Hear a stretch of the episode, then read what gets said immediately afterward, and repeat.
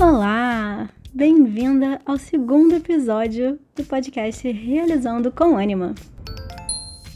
E hoje eu vou pegar carona no assunto do episódio anterior, onde eu falei sobre procrastinação. Se você não ouviu, tudo bem, a gente pode seguir daqui, mas eu te sugiro passar lá depois, porque se esse assunto aqui te interessa, com certeza as dicas que tem lá vão te servir em algum momento. E hoje eu tô aqui para conversar sobre a energia que a gente cria e às vezes se dissipa. E o que isso quer dizer? Bom, sabe quando você se empolga, começa a se programar para fazer e acontecer, se compromete, foca como nunca, aí você começa a executar o seu plano, começa a ver resultado e de repente alguma coisa acontece. E aí você se vê empacada. Já aconteceu com você? E os gatilhos que, que levam a essa situação podem ser os mais diversos possíveis. Vão desde uma decisão importante que você tomou errada, ou até uma palavra que você, recebeu e não esperava. Ou então uma bronca enorme do seu chefe na frente de toda a equipe, e até uma noite de sono mal dormida. Enfim, eles podem ser os mais variados, mas como eu disse, eles são meros gatilhos de algo que na verdade já estava prestes a acontecer. E te confesso que eu estava exatamente nesse lugar na semana passada. Eu vinha de três meses de puro gás, criando de um jeito que eu jamais pensei que fosse ser capaz, tendo uma ideia atrás da outra, super focado e produzindo a todo vapor. E aí um belo dia eu caí. A minha energia caiu. Eu tava me sentindo exausta e desanimada com tudo, me achando uma farsa. E eu me peguei enrolando para escrever dois textos. O roteiro desse podcast, inclusive. E na real, tudo ao meu redor parecia muito mais interessante do que aquelas tarefas que antes eu estava conseguindo fazer sem o menor problema. E para piorar, nesse momento eu estava sim sendo uma farsa. Porque eu venho aqui te falar que não é legal agir desse jeito e eu mesma vou lá e faço. Bonito, né? Só que aí eu resolvi espremer o limão que já estava azedo e parei um pouco para refletir sobre esse momento, para entender o que podia estar tá acontecendo. E acabei juntando a minha autoobservação com tudo que eu já tinha lido a respeito. E hoje eu venho aqui fazer de mim o meu próprio exemplo para te mostrar como se safar quando isso acontecer contigo. E bom, pelo menos serviu para alguma coisa, né? Olha eu aqui, saindo desse limbo, concluindo minha tarefa. Então, né, estamos vencendo. Inclusive, eu preciso lembrar de falar depois sobre comemorar as próprias vitórias. Vou trazer isso num próximo podcast. Mas então, estar nesse momento me fez pensar em três questões chaves do problema. Vamos lá. Procrastinar é sair do estado de motivação para não ação, certo? E para alguns estudiosos da mente humana, a gente procrastina por alguns motivos. Eu fiz aqui a minha pesquisa e fui batendo as informações, então vamos lá. Primeiro, a gente procrastina porque ela é uma condição natural do ser humano. Sim, é isso mesmo é como se de alguma forma você ficasse satisfeita com o lugar onde está. Então você pode até não ter tudo aquilo que queria, mas enrola para subir mais um degrau, porque ah, tá bom aqui, né? E você pode estar tá aí pensando que com você jamais. Só que esse tipo de, de raciocínio é geralmente inconsciente. Ele é um padrão que vem colado na gente por causa dos nossos parentes lá do Paleolítico. Porque o comportamento da época é que essa galera se contentava com uma caverninha que fosse quentinha e parecesse segura. Ali eles iam ficando, porque já tava bom, sabe? E aí eu fui percebendo como eu agia.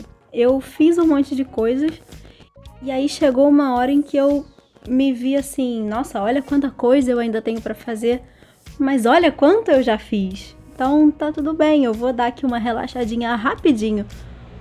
E essa reação muitas vezes é inconsciente. Só que isso pode acontecer também pelo segundo motivo.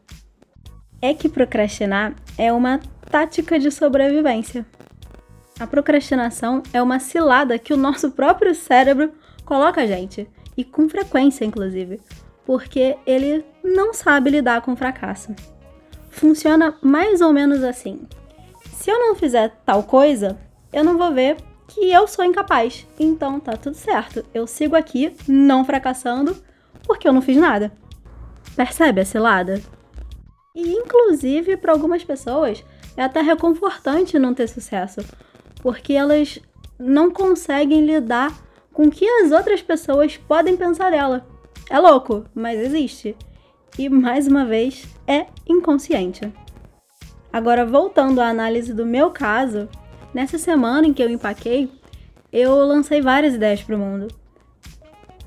Eu tava super me expondo e eu sei que lá no fundo, em algum momento chegou aquela hora de, nossa, o que, que será que as pessoas estão achando de mim? Será que elas acham que tudo que eu tô fazendo é um lixo?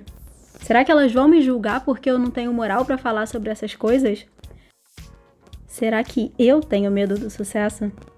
Eu vou guardar essa reflexão com carinho para revisitar de tempos em tempos e ver se eu descubro, porque é bem possível. Autossabotagem, trabalhamos. Mas eu volto para contar, pode deixar. Seguindo adiante, isso tudo que eu falei até agora é só um ponto. Na verdade, existe uma segunda questão-chave, que é a nossa própria personalidade. Você se conhece, você sabe quais são as coisas que te despertam sensações e, e emoções boas e positivas e as coisas que não te agradam.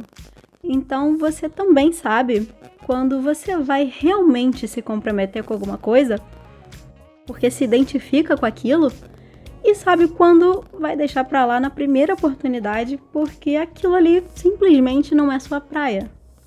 Não tô certa?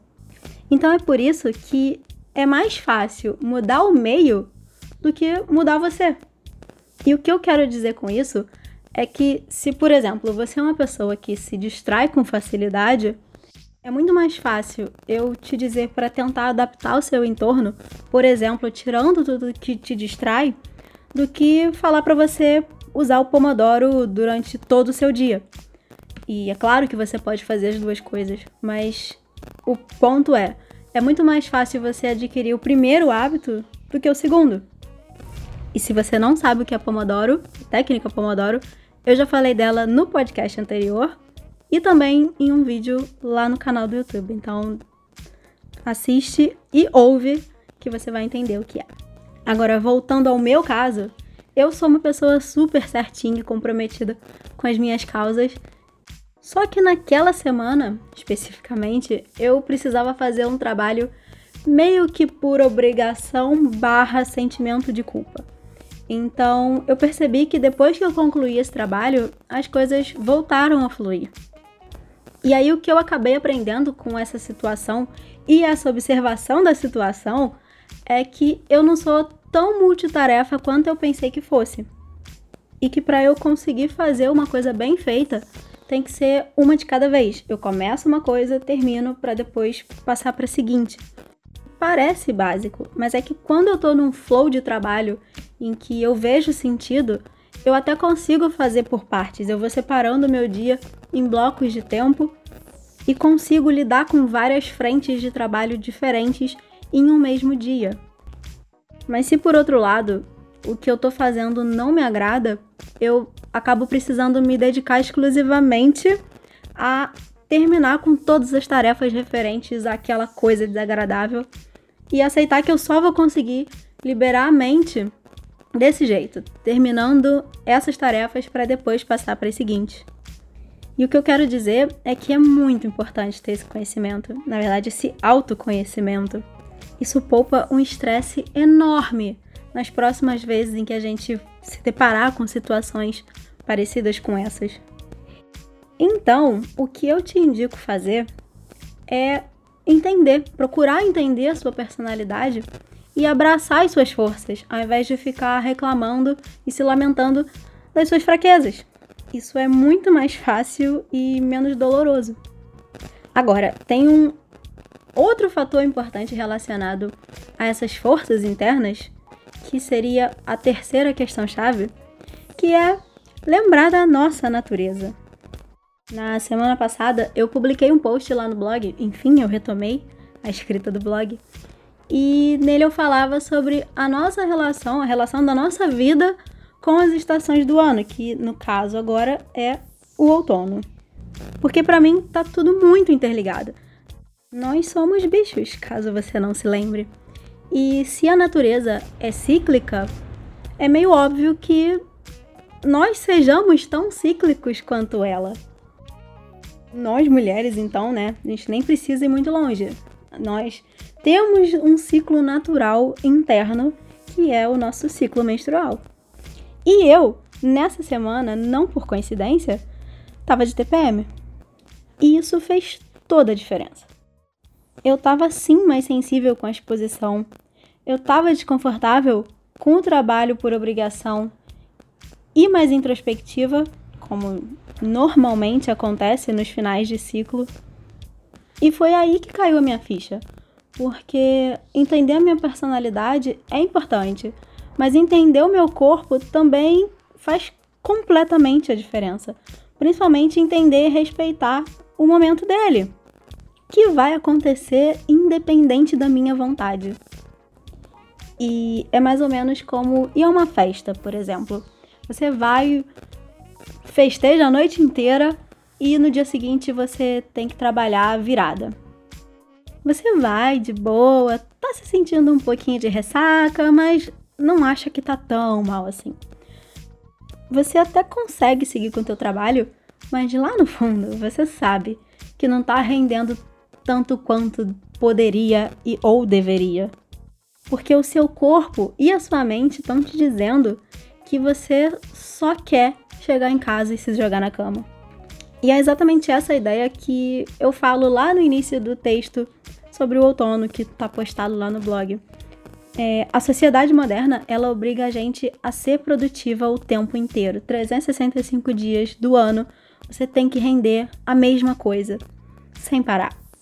Só que isso vai totalmente contra a nossa natureza. E se a gente acabasse respeitando esses pequenos momentos de introspecção que são naturais de todo o ciclo, inclusive se a gente permitisse que eles passassem normalmente, sem forçar a barra e também sem se culpar, a gente retornaria aos momentos mais ativos e mais produtivos, muito mais energizadas e motivadas. E, na minha opinião, pelo menos, isso é muito mais produtivo e sustentável. Agora, como eu não sei se você consegue permitir esses momentos mais internos e introspectivos na sua vida, no final das contas, o que eu quero é só te deixar aqui esse guia de reflexões que eu fiz, observando o meu próprio corpo, a minha mente e a minha vida, para te servir de exemplo e de inspiração, caso você também precise se empacar. Então, a minha dica resumo é que se no futuro você sentir que está perdendo a sua energia e está de alguma forma saindo do estado de motivação e passando para o estado de procrastinação, é que você tente fazer um escaneamento no seu corpo. Ver se você percebe alguma dessas causas que eu falei aqui. E é claro que cada pessoa vai ter uma forma diferente de lidar com, com sintomas mas primeiro de tudo, você precisa identificar. Então, eu espero que esse papo aqui te ajude exatamente nessa busca. Se você tiver uma dúvida, dica ou sugestão, pode me mandar um e-mail para olá@anima.cc, O L A sem acento, e anima tem dois N's e que a sua semana seja inspirada e muito produtiva. E a gente se vê no próximo episódio. Até lá!